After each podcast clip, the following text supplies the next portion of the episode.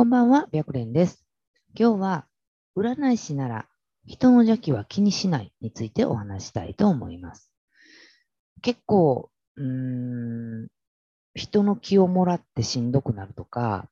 まあ、依頼者さんの邪気がすごくってっていう風な悩みを抱えてる占い師さんって、まあ、いてるんですよね。で、結構占い師さんで活躍してる人って、実はそういう言葉ってあんまり言わなかったりするんですよ。で、これは、まあ、なんでかっていうと、単に、えー依頼者さんの相談内容に感情移入とかをしないで、鑑定に従事してるからなんじゃないかなって思うんですね。だけど逆に、その、まあ、なかなかこう、占い師として思うような結果が出せないって思ってる方の場合は、結構聞くのが、例えばその、相手の相談内容が重かったら、結構その人のなんか邪気とかマイナスのエネルギーをもらうからしんどくなるんです、みたいなことをよく聞くんですよ。で、確かに、まあこの占い師っていう仕事って、まあ悩み解決したりとか、まあそもそもうまくいってない人たちを少しでも幸せに導く方向性っていうのを示唆するのがまあ前提かなと思うので、あの、良い話って聞くことってないんですよね。だから邪気が、邪気をもらったりとか、マイナスのエネルギーエネルギーをもらうことがあってもおかしくないんじゃないかなとは思うんですね。ただまあ、それを言い出しちゃうと、この仕事って実は続かなかったりするんですね。で、まあ本当結構な数の占い師さんの生徒さんを見てきてるんですけれども、その中でやっぱり人気があって、まあ、常に予約で満席になってしまうような生徒さんっていうのは、基本的に個人的な感情なしで占ってる人が多いんですよ。で、逆に依頼が少ない占い師さんの場合は、まあ、個人的な感情を入れて占ってることが多いなと思うんですね。で、これは別にその、それがいいとか、それが悪いっていうわけではなくって、うん、まあ、依頼者さんを鑑定するときに、占い師としての、えっと、考え方とかは必要なんだけど、一個人の感情っていうのは、必要か必要じゃないかで考えたら、まあ、いらないやろうなと思ってます。で、だって、なんでかって言ったら、やっぱり相談者さんが求めてるのは、あなたっていう一個人の意見とか考えではなくって、鑑定結果なんですよね。で、その鑑定結果っていうのは、やっぱり、占った結果から、ね、どういうふうに出たかっていう答えなので、占い師さんの一個人の意見ではなかったりするんですよ。でだけどまあまあ本当、自分の意見とか考え方っていうのもついうっかり話しちゃう人っていうのは少なくないんじゃないかなと思ってます。で、例えばなんですけれども、うん、まあ、こんな人を鑑定したら疲れんねんけど、どうしたらいいですかっていう質問って多いんですね。で、こういう悩みって抱えてる人の会話を聞いてると、もう完全になんというか、自分の興味本位、占い師として鑑定に必要だからではなくって、一個人の自分の興味本位で話してることが少なくないんですよ。で例えばなんですけれども、えー、そうやな、まあ、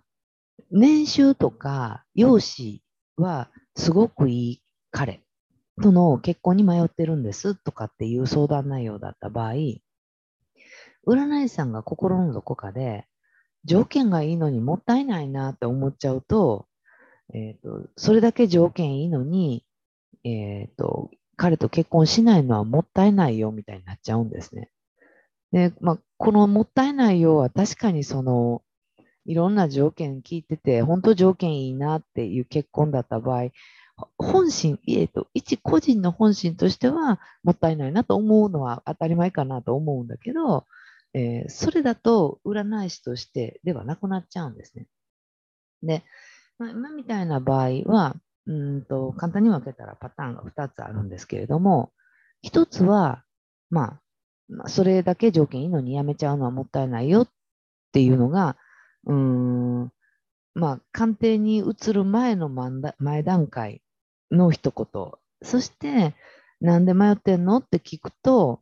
まあ、その後占い結果をどう伝えていくかっていうことを考えることができるんですね。で、そう考えたら、きっとその、こんな考え方ができんやったらあなた自身、プロの占い師として、ちょっとずつ思ってるような結果が出てくるんじゃないかなと思うんですよ。で、もう一つは、それだけ条件がいいのにやめちゃうのはちょっともったいないんじゃない？みたいな言葉が、うん、その言葉の中に、もし自分なら絶対断れへんのにっていう気持ちが、もし入ってて、えー、その後に、なんで迷ってんの？っていう質問が、えー、鑑定につなげるための言葉じゃなくって、単にあなた自身の一個人の興味だと、ちょっと鑑定に対する考え方っていうのを変えないと、現状続い、現状維持というか、良くない形での現状維持になっちゃうんじゃないかなと思います。で、なんでかっていうと、やっぱり、うん、条件がいいのにやめちゃうのはもったいないよっていう言葉、その言葉を言うことに対して、うん、そうですね。何のためにその言葉を言うかっていうことを考える必要が本当はあるんだけど、自分やったら断れへんのにっていう気持ちからその言葉を言ってしまうと、えー、占い師としてではなく個人の意見になっちゃうんですよね。だけど、やめちゃうのがもったいないよって言って、なんで迷ってんのって聞くことによって、何に迷ってるかっていうことを聞くためにその質問をしてるっていう考え方ができてるんだったら、えー、占い師としてはなかなかいい鑑定ができるようになっていくんじゃないかなと思います。で、うん、あくまでも本当、相談者さんっていうのは、